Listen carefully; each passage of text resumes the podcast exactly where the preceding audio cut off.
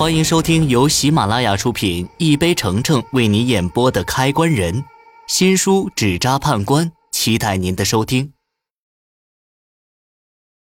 第三十五集，没想到师傅的办法这么简单粗暴，而且很痛快的替我报了仇。三元，你要赶快成长起来。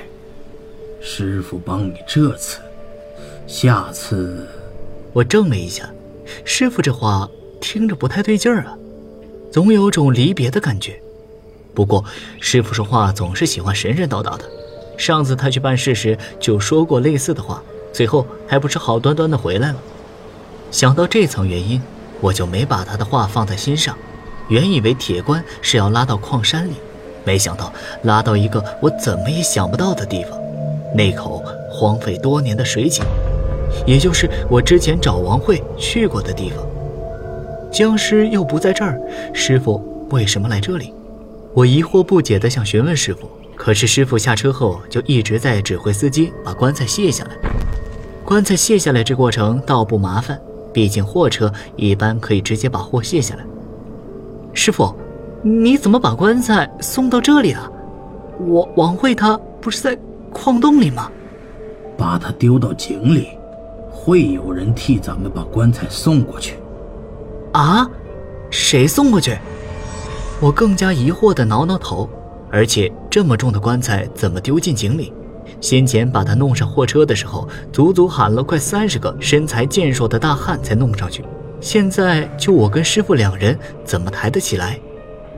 可一旁的师傅显然不担心这个问题，他满脸镇定，走到了水井前面。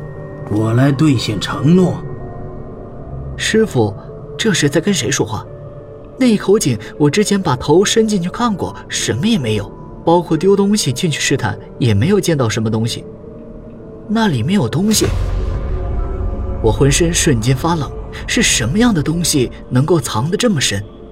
听师傅的意思，似乎是要靠这东西将棺材送进去。其实铁棺要送去矿山，大可直接拉过去，何必要弄这一出？就在师傅喊完话没多久，我那只半瞎的眼睛疼了一下，仿佛有一股气撞了一下我的眼珠。师傅从包里拿出一些黄符，又拿出许多寿衣。仔细一看，这些寿衣是纸做的，寿衣全是白色，上面用朱砂写着数字，从一到八依数排开。师傅的手指夹起黄符，说了几句听不懂的咒语，八件寿衣轰的一声燃烧起来，转眼间就只剩下一堆灰烬。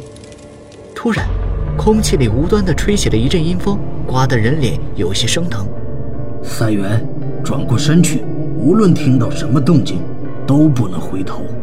说完，他已经背过身子，我也赶忙转过身子，但是还是十分好奇的听着身后的动静。阴风肆虐后，空气变冷，而后传来一阵很沉闷的水流的咕噜声，好像是从井底传来的，类似热水沸腾的声音。还真有东西藏在井底。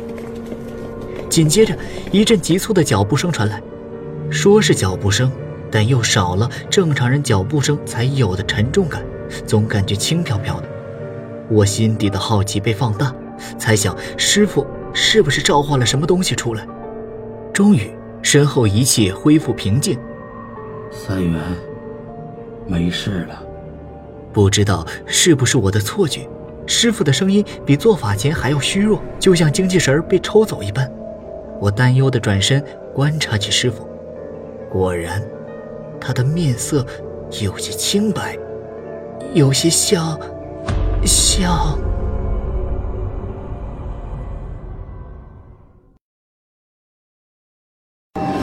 本集已播讲完毕。